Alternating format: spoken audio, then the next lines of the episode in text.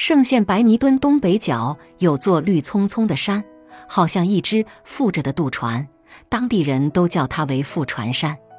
那里不但风景优美，而且还流传着一个有趣的故事里。不知在多少年以前，据说有个小伙子叫陈全，他爹妈早死了，就跟哥哥嫂嫂过日子。他为人既勤劳又善良，可是哥嫂却对他很刻薄，家里活都要他做，却给他吃剩饭、穿破衣。一天，陈全砍柴回来，他哥哥叫住他说：“你今年已十七岁了，老话讲树大分压，人大分家，我们也该分家了。”他嫂嫂也过来说：“我们准备给你念块银洋钱，你看怎么样？”陈全想想也没法子，只好说：“分就分吧。”第二天，陈全带了念块银洋钱，携着毛刀和几件破衣服离开了家，一直往东走去。走了半天，来到一座高山前，只见山上古木参天，山下溪水潺潺。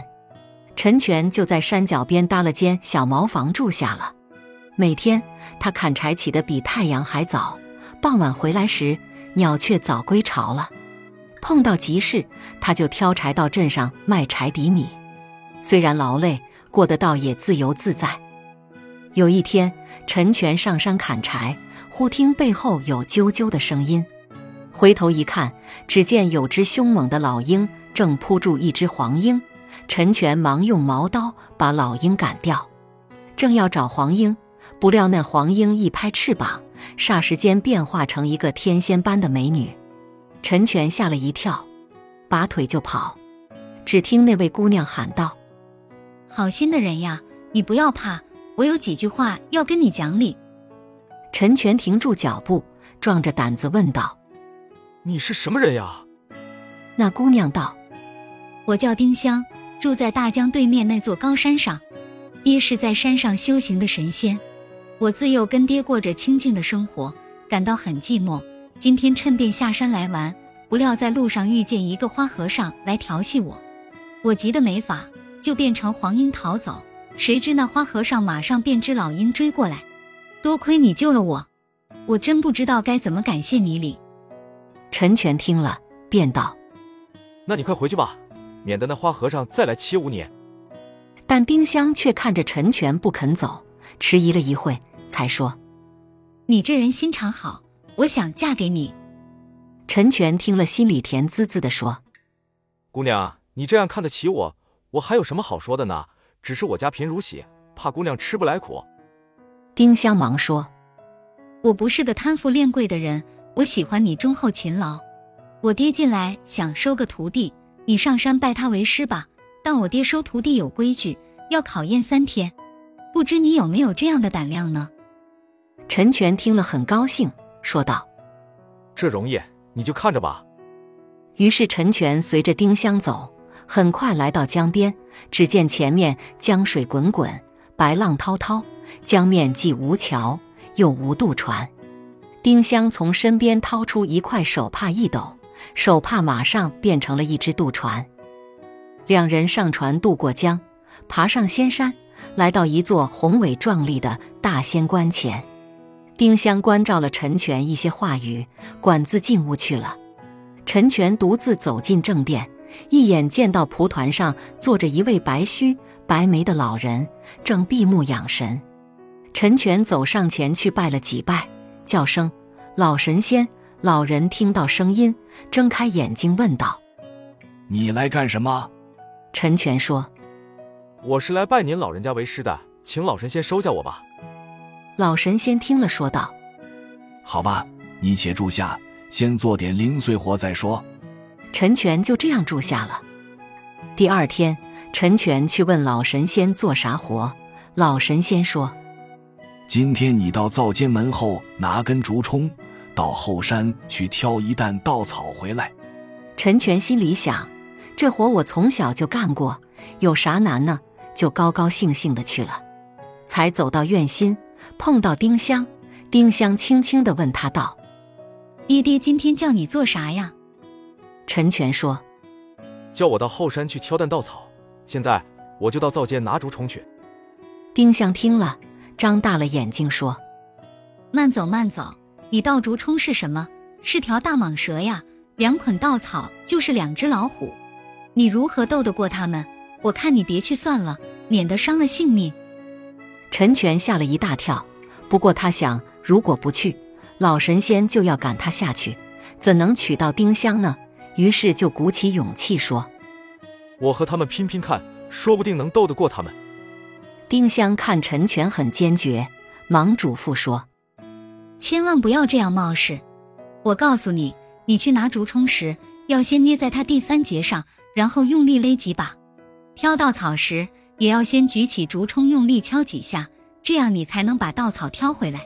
半路上你不能回头看呵，等挑回来放下了，退后七步才能看。”陈全都照他的话做了，把稻草挑了回来。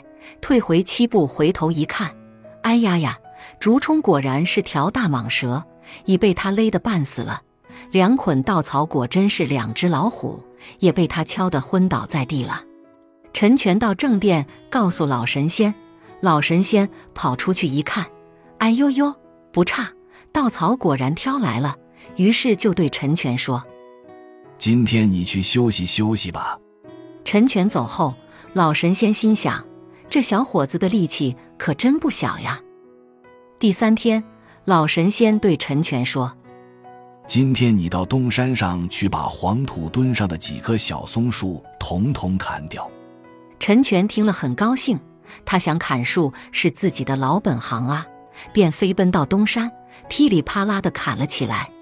可是真要命，虽然这些小松树只有手骨那么粗，却长得非常坚硬。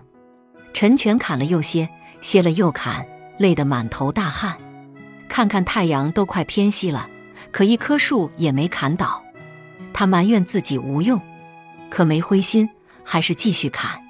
过了一会儿，丁香来了，他看到陈全砍得汗流浃背，心里又是喜欢又不忍，忙赶过去说：“我来帮帮你。”说着，丁香从头上拔下一根银针。在每棵松树上划了一圈，再叫陈全去砍。说也奇怪，这一来，陈全一会儿便把松树都砍倒了。陈全又到正殿告诉了老神仙。老神仙出来一看，哎呦呦，不差，松树果然都砍倒了。于是对陈全说道：“明天不用干活了，你跟我到冠西竹园里去捉迷藏吧。如果你能捉到我。”我可以答应你的一切要求，如果捉不到，那你就回去吧。陈全不知这个迷藏怎么捉法，他只是想，如果捉到了老神仙，我和丁香的事不就如愿了吗？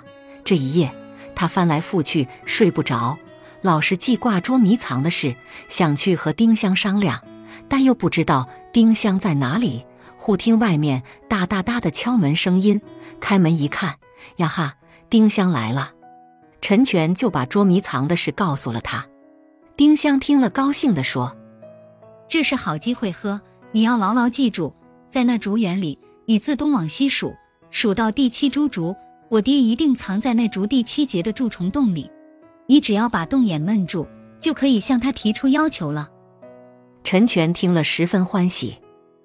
第四天，陈全和老神仙来到关西的竹园，老神仙对陈全说。让我先躲起来，你再来捉我。说完，一眨眼，老神仙就不见了。这时，陈全就照丁香说的，自东往西数到第七株竹，再在这竹上数到第七节，果见有个蛀虫洞。陈全立刻伸手把洞闷住，大声叫道：“师傅，你藏在这里呢，给我找到了。”老神仙在洞里被闷得透不过气来，连忙说道。好，好，你快让我出来吧！算我输了，我收你做徒弟好了。陈全说：“不理，师傅，你还要答应我个要求才行。”老神仙忙问道：“什么要求？你快说。”陈全说：“如果丁香愿意的话，你要把她许给我。”老神仙心里虽不愿意，但又不能不答应，因为不这样他会闷死的。第五天。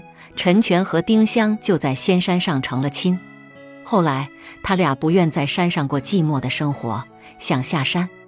可是老神仙总是多方阻拦，他俩暗暗商量后，决定偷偷逃走。在一个月明如昼的晚上，陈全和丁香趁老神仙熟睡的时候逃下山来。走到江边时，丁香才记起忘了带红手帕。这时，只听到江风吹动树叶，发出沙沙的响声。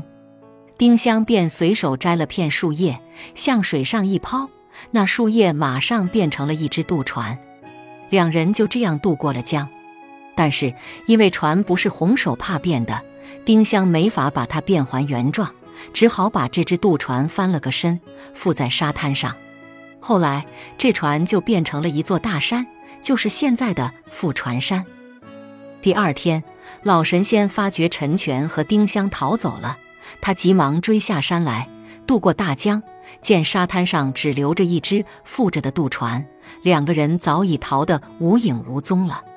老神仙盛怒之下，用手杖将船猛敲几下，所以如今覆船山的东南角上有一条丈把阔、几丈深的大裂缝，叫折坑岭，它就是老神仙用手杖敲过的痕迹呀。